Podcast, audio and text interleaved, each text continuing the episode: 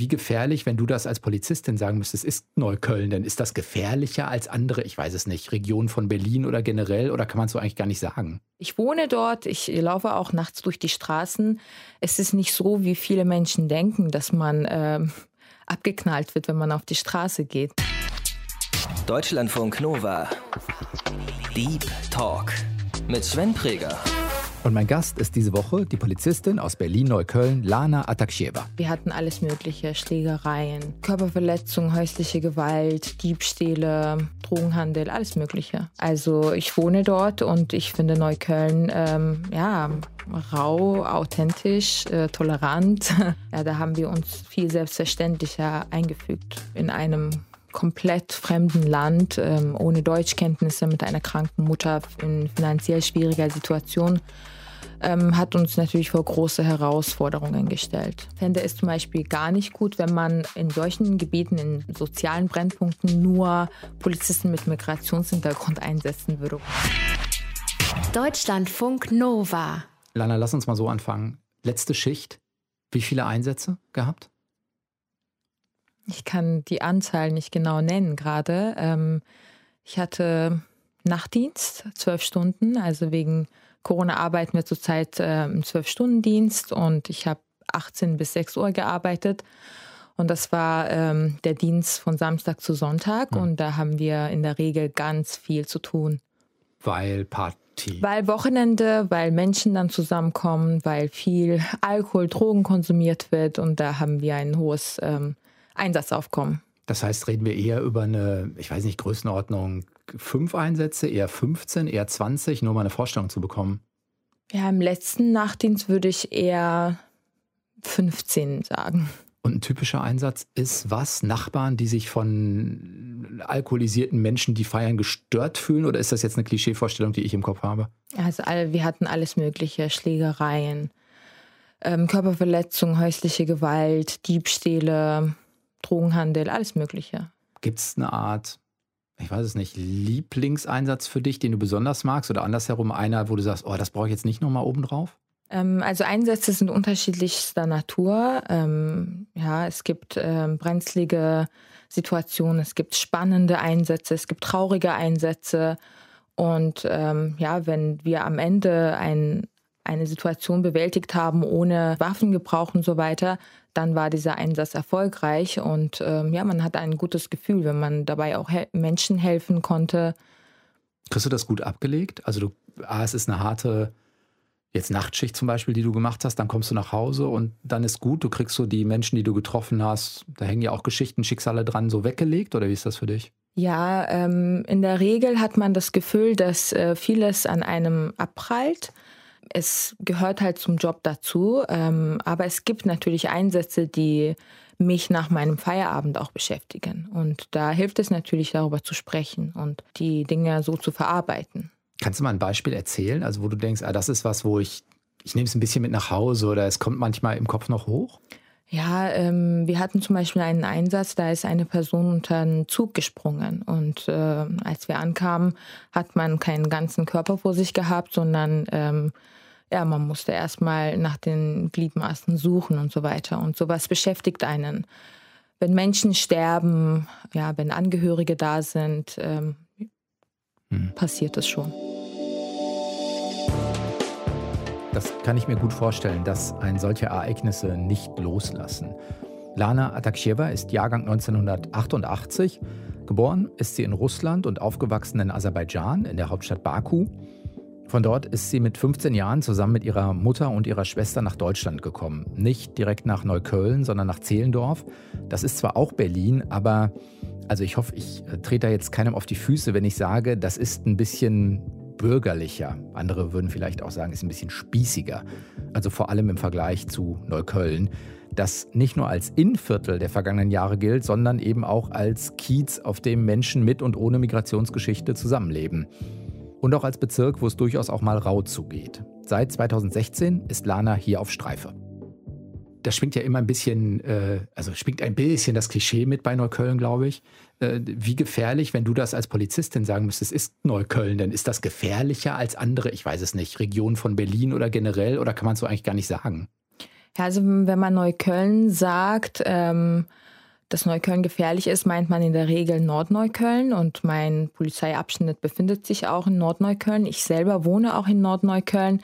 Natürlich passiert da viel, also viel mehr zum Beispiel als in Zehlendorf, aber ich wohne dort, ich laufe auch nachts durch die Straßen.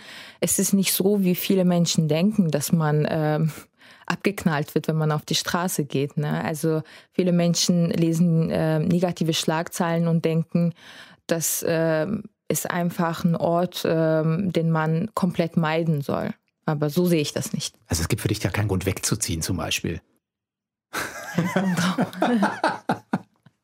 Für mich nicht. Also es war ja so, beim, äh, nach unserer Ankunft ähm, hatten wir eine Wohnung in Zehlendorf. Mhm. Und da habe ich mich zum Beispiel äh, fremd gefühlt ähm, in der Nachbarschaft. Äh, man hat uns schon etwas schief angeschaut. Und ähm, in Neukölln ähm, haben wir uns schon äh, willkommen gefühlt, so mehr besser aufgenommen. Ähm, Neukölln würde ich als tolerant beschreiben. Ja, da haben wir uns viel selbstverständlicher eingefügt. Also ich wohne dort und ich finde Neukölln ähm, ja rau, authentisch, äh, tolerant. ja. Ist das anders für dich, wenn du, du musst ja als normale Person auch einfach einkaufen gehen, äh, du musst da, weiß nicht mal, zum Arzt gehen oder irgendwie deine Besorgung machen. Ist das eine andere Brille? Ja, der Job verändert einen, ja. Also man hat zum Beispiel einen Rundumblick. Ich sehe die Dinge anders, vielleicht ein normaler Bürger. Und ähm, die Polizei wird immer ähm, gerufen, wenn etwas Schlimmes passiert ist. Und ähm, da hat man schon einen anderen Blick, als wenn man da nur leben würde und ähm, aber kriegst du den abgeschaltet, wenn du als Privatperson unterwegs bist? Oder ist das dann irgendwann so drin, dass man denkt, nee, ich nehme es trotzdem wahr, auch wenn ich nur einkaufen gehe?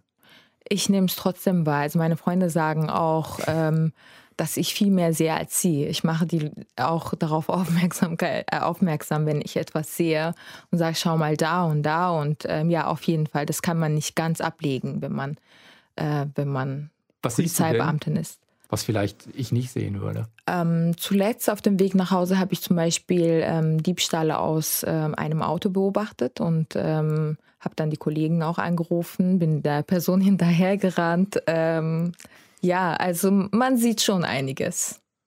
Wenn du sagst, in, als ihr angekommen seid in Zehlendorf, woher seid ihr angekommen? Ähm, aus Baku, Aserbaidschan. Und wir sind? Ähm, ich bin, als ich 15 Jahre alt war, mit meiner Schwester und meiner Mutter nach Berlin gezogen und ähm, da hatten wir die erste Wohnung in Zehlendorf. Wie war der Anfang in Zehlendorf? Sehr schwierig. Also der Neuanfang ähm, in einem komplett fremden Land, ähm, ohne Deutschkenntnisse, mit einer kranken Mutter in finanziell schwieriger Situation, ähm, hat uns natürlich vor große Herausforderungen gestellt. Wie habt ihr die gelöst? Ja, mit der Zeit, ich muss auch sagen, dass wir ähm, das Glück hatten, ähm, Menschen kennenzulernen, die uns vorurteilslos begegnet sind, die ja total tolerant und hilfsbereit waren äh, und uns ähm, auf unserem Weg ein Stück weit begleitet haben. Kannst du für dich sagen, was die, ich weiß nicht, die größten Herausforderungen waren? Ich, Sprache wird ja wahrscheinlich eine Rolle gespielt haben. Sprache hängt auch immer an Schule. Ist es das vor allen Dingen? Oder ist es auch die Sorge, wenn du sagst, deine Mutter oder deine Mama war krank, ist ja die Sorge, kommt ja auch noch oben drauf. Ja, ich glaube alles zusammen. Also fehlende Sprachkenntnisse, eine kranke Mutter. Wir wussten erstmal nicht, äh, wie das alles weitergehen würde, ob wir nach Aserbaidschan zurückkehren würden, ob wir denn ähm, in Deutschland Fuß fassen könnten. Ähm, aber der Wille war da und ähm, wir haben gekämpft und es ist uns dann am Ende gelungen. War dir immer klar, dass Polizistin ein Job sein kann? Ja, also in Aserbaidschan ähm, hatte ich keine Vorstellung davon. Ähm, meine Mutter hat äh, schon einen sehr großen Wert auf Bildung gelegt. Ähm, sie wollte immer, dass wir Klavierlehrerin werden. Und ähm, ja, als wir nach Deutschland kamen, habe ich recht äh, früh einen Polizisten kennengelernt. Ähm, durch Bekannte und ähm, da habe ich mir zum ersten Mal mich in Uniform vorgestellt. Und aber das war so, dass ich dachte, es würde immer ein Traum bleiben. Und ähm, ja, immer als ich äh, zum Beispiel Filme gesehen habe, äh, war ich fasziniert von Polizisten. Und nach dem Abitur ähm, habe ich auch aus dem Grund, weil ich auch viel so Selbstzweifel hatte, erstmal ähm, an zwei verschiedenen Unis Sprachen studiert und habe aber eingesehen, dass der Wunsch äh, noch in mir drin ist und ich meinem Traum nachgehen muss.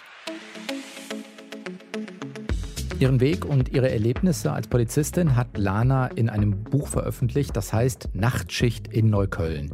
Außerdem hat sie einen relativ gut gehenden Insta-Account. Da hat sie auch ein Bild gepostet, das sie gemacht hat, als wir das Interview bei uns im Berliner Studio aufgezeichnet haben. Könnt ihr euch ja mal angucken. Im Buch beschreibt sie auch, wie es ihr hilft, mehrere Kulturen und Sprachen zu kennen. Denn Lana hat es geschafft, ihren Traum zu verwirklichen. Sie hat sich bei der Polizei beworben und ist dann durch alle Tests gelaufen. Also Test am Computer, Sporttest, ärztliche Untersuchung, Vorstellungsgespräch und so weiter. Und für den Sporttest musste Lana extra noch schwimmen lernen. Das konnte sie nämlich bis dahin nicht. Ist das dann nochmal ein besonderer Moment, wenn man, keine Ahnung, ich weiß nicht, ob es eine E-Mail dann ist oder ein Anruf und die sagen dir, hey, das passt, sie sind mit an Bord? Ja, natürlich habe mich mega gefreut und ähm, gleichzeitig hatte ich aber wieder Bedenken, ob ich das Studium am Ende erfolgreich absolvieren würde. Also dann habe ich drei Jahre lang im gehobenen Polizeivollzugsdienst ähm, studiert und habe meine Bachelorarbeit geschrieben. Und ja, jetzt bin ich in Neukölln. Hast du das Gefühl, dass du beschreibst es auch in, in, deinem Buch, dass das, was du selbst erlebt hast, vielleicht auch als Weg aus ähm, Aserbaidschan hierher oder auch die Jahre, die hier sind, dass das hilft, Polizistin in Neukölln zu sein? Also, dass da Dinge sind, die du selbst erlebt hast, die dir irgendwie nutzen können? Auf alle Fälle kann ich oder meine Kollegen mit Migrationshintergrund durch unsere Kenntnisse über Kultur und äh, Denk- und Lebensweisen der Menschen mit Migrationshintergrund in Neukölln ähm, mehr Vertrauen aufbauen und so vielleicht besser helfen. Und äh, meine Sprachkenntnisse zum Beispiel kann ich auch ähm, erfolgreich einsetzen. Das mache ich auch oft, um so eine Kommunikation überhaupt zu ermöglichen. Also wenn ich äh, es mit Menschen zu tun habe, die der deutschen Sprache überhaupt nicht mächtig sind. Ähm, aber da muss ich sagen, ich ähm, fände es zum Beispiel gar nicht gut, wenn man ähm, in solchen Gebieten, in sozialen Brennpunkten nur Polizisten mit Migrationshintergrund einsetzen würde oder äh, weil du es als falsches Signal ansehen würdest? Oder? Ich finde, wir sind Vorbilder vor Ort und äh, die Menschen sehen auch, dass es super funktioniert. Also ähm, sie sehen uns äh, im Einsatz vor Ort oder wenn sie zu uns zum Abschnitt kommen, dass Polizisten mit Migrationshintergrund und äh, Polizisten ohne Migrationshintergrund super zusammenarbeiten. Wenn der Wille da ist, dann klappt das am Ende auch, dass man ähm, dann akzeptiert wird von der ähm, Aufnahmegesellschaft. Mhm. War deine Familie immer begeistert von deiner Idee? Du hast vorhin mal sowas gesagt, ah, meine Mutter wollte eigentlich, dass wir Klavierlehrerinnen werden. Dann kommst du her und sagst, ich finde Polizisten eigentlich auch ganz gut. Also ich wusste erstmal nicht, als ich meinen Eltern erzählt habe, dass ich zur Polizei gehen möchte, wusste ich nicht, wie sie reagieren würden. Äh, mein Vater zum Beispiel hat in Russland während eines äh, Arbeitsaufenthaltes schlechte Erfahrungen mit der dortigen Polizei gemacht. Er wurde ähm, zum Beispiel grundlos kontrolliert ähm, und immer mit zur Dienststelle mitgenommen und so weiter und so fort. Und er war immer nervös, als er hier in Berlin ähm, nach seiner Ankunft Polizisten gesehen hat. Äh, und wir haben ihm dann immer erklärt, dass er nicht aufgrund seines äußeren Erscheinungsbilds äh, mitgenommen wird. Und als ich dann schließlich äh, von meinem Wunsch erzählt habe, haben sie mich ähm, ja, unterstützt ähm, und äh, mir Mut zugesprochen, dass ich es versuchen soll und dass die deutsche Polizei gut ist und sie sind heute stolz. Wohnen deine Eltern noch in Neukölln? Ja, ich wohne mit meinen Eltern. Ah, ihr wohnt noch zusammen? Ja. Das geht, das funktioniert? Das funktioniert wunderbar. Ja? Ja. Das ist nicht zu, keine Ahnung, irgendwann will man doch mal raus von den Eltern? Hm, eine eigene Wohnung oder so? Ja, meine Eltern geben mir genug Freiraum. So ist es Richtige nicht. Antwort. so ist es nicht, aber ich bin da. Ich versuche, meine Eltern zu unterstützen, wo es nötig ist und ähm, es funktioniert. Wirst du erkannt auf der Straße? Ja, immer wieder passiert es, dass ich erkannt werde und ähm, in der Regel grüßen Menschen ganz freundlich und ich grüße zurück. Werner, wir haben für jeden Gast eine kleine Spontanitätsübung ähm, vor. Versuch mal, wenn das geht, die folgenden Sätze zu vervollständigen. Okay. Hier steht, meine Waffe habe ich das letzte Mal abgefeuert als? Als ich im Schießunterricht war. Echt? Darf ich fragen, ob du eine gute Schützin bist? Oder, oder wie ist das? Kann man meine Ausbilder fragen. Aber ich, mir macht Schießen Spaß im äh, Schießunterricht. Ähm, ja, also ich denke mal schon, dass ich gut bin. Ja. Dürft ihr sagen, wenn ihr das letzte Mal eine Waffe im Einsatz äh, benutzt habt? Oder, oder wie ist das? Ja, es kommt äh, immer wieder vor, dass wir die Waffe ziehen, aber wir sind dann froh, wenn wir die nicht benutzen müssen. Also wenn ein Einsatz ohne Schusswaffengebrauch äh, ähm, zu, zu bewältigen ist, dann sind wir alle froh. Musstest du schon mal schießen im Einsatz? Nein, zum Glück nicht. Ausgleich vom Dienst hole ich mir, indem ich indem ich Sport äh, treibe, Klavier spiele, Zeit mit meinen Eltern verbringe, mit Freunden rausgehe. Was für ein Sport? Ja, laufen, also so für mich jetzt. Hm. Klavier spielen aber schon. Das ist nicht ganz weggegangen dann irgendwie. Das hat einen Platz behalten im Leben. Ja, genau. Also immer wieder zur Entspannung spiele ich dann zu Hause Klavier. Ähm, Lehrerin bin ich nicht geworden. Ich habe schon mal Unterricht gegeben, aber ähm, ja, dieser Wunsch äh, von meiner Mutter ist nicht in Erfüllung gegangen. Aber sie ist, sie ist heute stolz auf mich, dass ich Polizistin geworden bin. Äh, der Insta-Post mit den meisten Likes war? Das kann ich nicht sagen.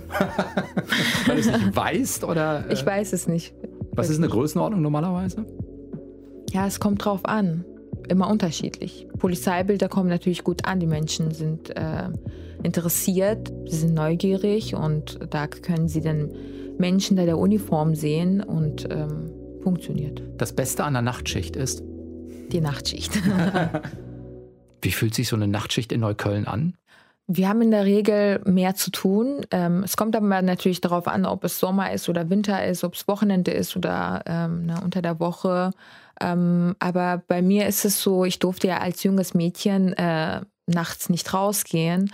Und ähm, es ist immer noch etwas Besonderes, dass ich nachts unterwegs bin ähm, und ähm, das auch erlaubt ist. äh, ansonsten, ähm, dass wir nachts äh, draußen Streife fahren und das Sicherheitsgefühl bei den Menschen irgendwie ähm, erhöhen, finde ich auch toll. Ansonsten ähm, mag ich den Schichtdienst, weil man auch unter der Woche frei hat und ähm, seine Termine wahrnehmen kann und so weiter und so fort. Ja. Ist das so eine, ich weiß nicht, jetzt stelle ich mir trotzdem Neukölln nachts auch irgendwie busy vor. Ähm, es hat keine, wie soll ich das beschreiben, keine Nachtromantik. Also man sitzt nicht im Streifenwagen, fährt durch die Straßen, sieht die Stadt bei Nacht. Das kann ja auch schön sein, aber das ist es irgendwie nicht für dich. Nee, doch auch. Ja? Ja. Also wir haben jetzt nicht den schönsten Bereich. nicht? Aber ähm, ja, trotzdem, also mal nachts unterwegs sein. Ähm, man steckt nicht im Stau wie im Tagesdienst und ähm, die Straßen sind frei. Und ähm, ja, wir sind da für die Menschen und äh, sorgen für Sicherheit und Ordnung. Man muss sich auch wach halten äh, nachts. Das funktioniert für euch wie? Über Kaffee oder? Vorschlafen, Kaffee, Einsätze halten. Vorschlafen, wach. funktioniert das wirklich? Ja, das Kannst du das? Ja, auf alle Fälle. Irgendwann äh, eignet man sich das an. Ansonsten halten uns die Einsätze wach, Kollegen halten einen wach. Und wenn man dann nach äh, zwölf Stunden nach Hause kommt, ähm, ja, dann schläft man ein. Also das geht, geht das? dann ganz schnell. Wie lange schläfst du dann normalerweise? Was ist so dein Rhythmus? Ja, also wenn ich um 6 Uhr Feierabend habe, bin ich ähm, gegen 7 schon im Bett und schlafe in der Regel bis 13 Uhr. Und dann, ja, dann sind sechs Stunden Schlaf, was ja eigentlich trotzdem nicht ganz ausreicht. Trotzdem nicht, aber dann holt man den Schlaf irgendwie dann nach. Jetzt hast du vorhin gesagt, du hast ähm, 2016 angefangen. Die Idee ist irgendwann natürlich vorher entstanden. Kannst du noch mal versuchen zu beschreiben, warum du Polizistin werden wolltest? Was treibt dich da an? Ich wollte immer einen abwechslungsreichen Beruf haben, mit Menschen zusammenarbeiten. Also wir haben es ja mit sehr vielen unterschiedlichen Menschen ähm, bei den Einsätzen zu tun, aber ich wollte auch in einem großen Team arbeiten. Ja, und Menschen helfen und es gibt sehr viele positive Aspekte und natürlich auch Schattenseiten, aber ich liebe meinen Beruf und ich mache den wirklich gern. Positivseiten sind vor allem die Dankbarkeit der Menschen oder was, was würdest du sagen? Dass ähm, Langeweile selten eintritt, ähm, dass der Beruf sehr abwechslungsreich ist. Ähm, wenn man mit der Arbeit anfängt, weiß man nicht, welche Einsätze auf einen zukommen, äh, wie viele Einsätze und mit, also man hat es mit sehr vielen unterschiedlichen Menschen zu tun, man kann Menschen helfen Und nicht selten hört man auch ein Danke für unseren Dienst. Ja, Menschen kommen auch auf uns zu und bedanken sich. Und ähm, ja, dass ich in so einem tollen Team arbeite, finde ich auch äh, super. Da habe ich auch echt Glück gehabt mit meinen Kollegen. Ich kann auf sie zählen. Ähm, ich hoffe, sie sicher auch auf mich, aber das denke ich schon.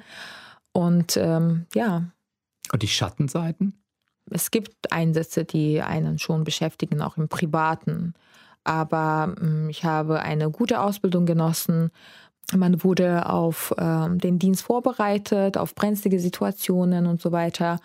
Und äh, ja, der Rest kommt mit der Berufspraxis. Ähm, äh, und ähm, nicht immer gibt es Menschen, die äh, dankbar sind. Ähm, es gibt natürlich ganz viel Respektlosigkeit und auch ähm, Gewalt uns gegenüber. Und das äh, gehört, gehört äh, leider auch dazu. Hm. Jetzt bist du fünf Jahre ähm, in etwa dabei. Ist das so, wie du dir vorgestellt hast? Oder gibt es Punkte, wo du sagst, ah, das, das hätte ich ganz anders erwartet oder das ist nochmal was, was ich gar nicht auf dem Schirm gehabt habe?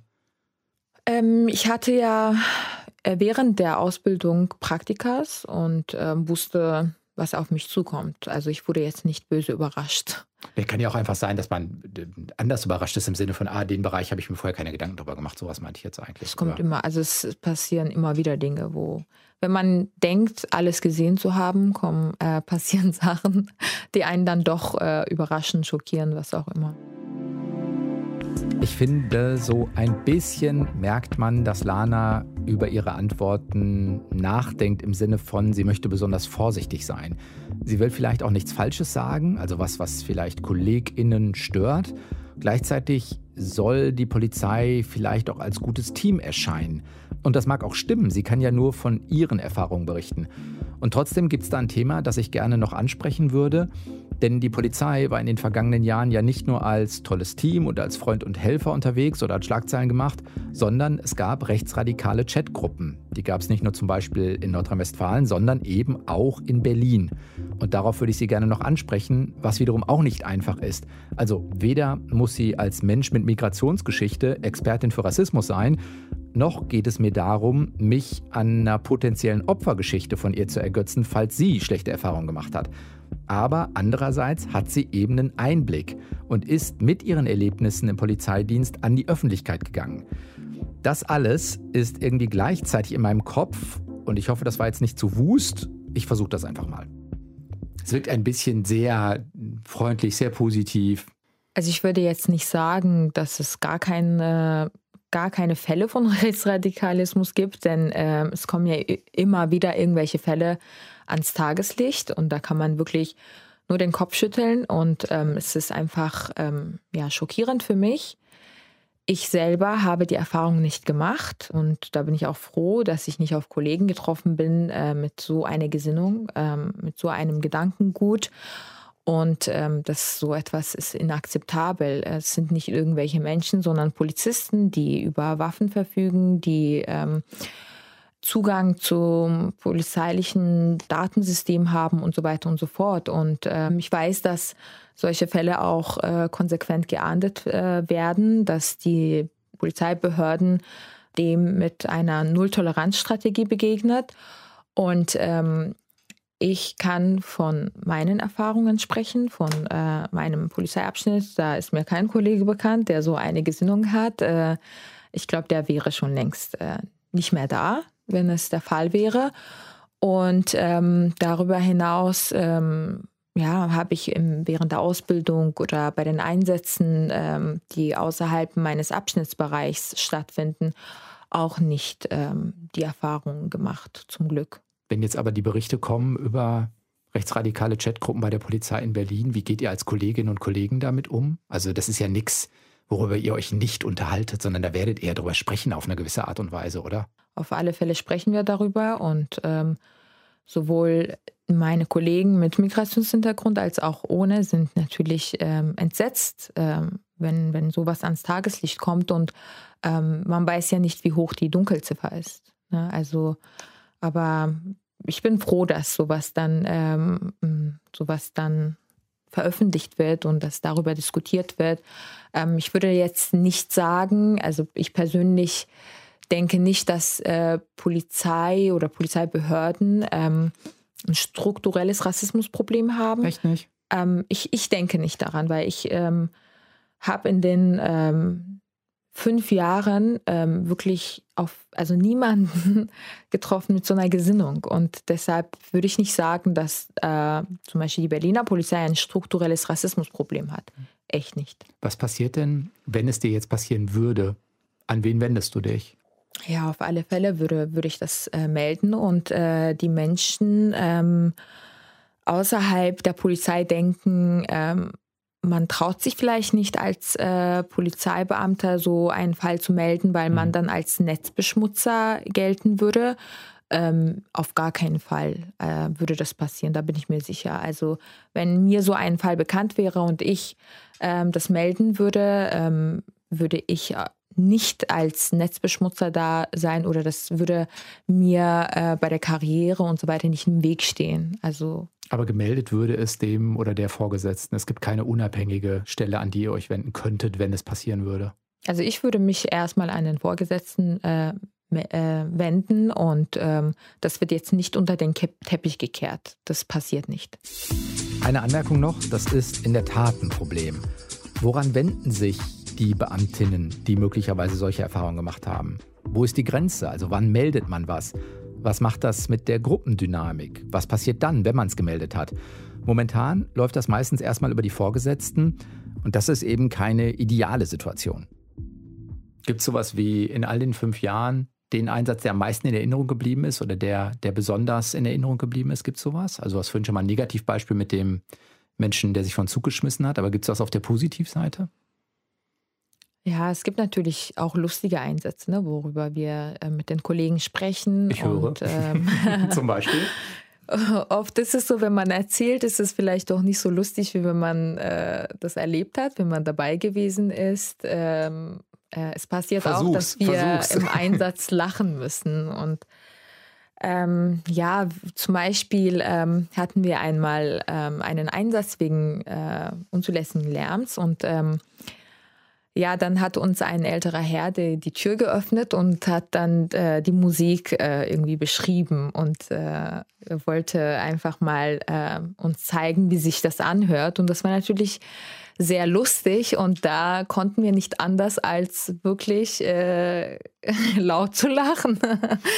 Aber der hat uns auch verstanden und wir haben es ihm erklärt, dass es sich etwas lustig anhört. Ähm, aber das gesagt? ist so etwas, man muss einfach dabei sein. Hm. Ähm, ja, oder wir hatten einen Einsatz, wo eine Frau um Hilfe ähm, gerufen haben sollte und ähm, da hat uns die Anruferin ähm, die Hilfeschreie irgendwie vorgeführt und das hat sich wie ein Stöhnen angehört und äh, das war natürlich auch besonders lustig. Ähm, es passieren immer wieder ähm, ja, lustige Einsätze, traurige Einsätze, spannende, brenzlige Situationen. Hat die Frau denn um Hilfe gerufen oder also konntet ihr das aufklären? Ähm, es war dann tatsächlich so, dass es äh, sich um Geschlechtsverkehr gehandelt hat und das waren keine Hilferufe. Auch das gehört zum Polizeialltag in Berlin-Neukölln. Davon hat Lana Atakcheva erzählt. Dir vielen Dank dafür. Ich bin Sven Preger und wünsche euch noch eine gute Zeit. Bis dann, macht's gut. Ciao. Deutschlandfunk Nova. Deep Talk. Jeden Mittwoch um 20 Uhr. Mehr auf deutschlandfunknova.de.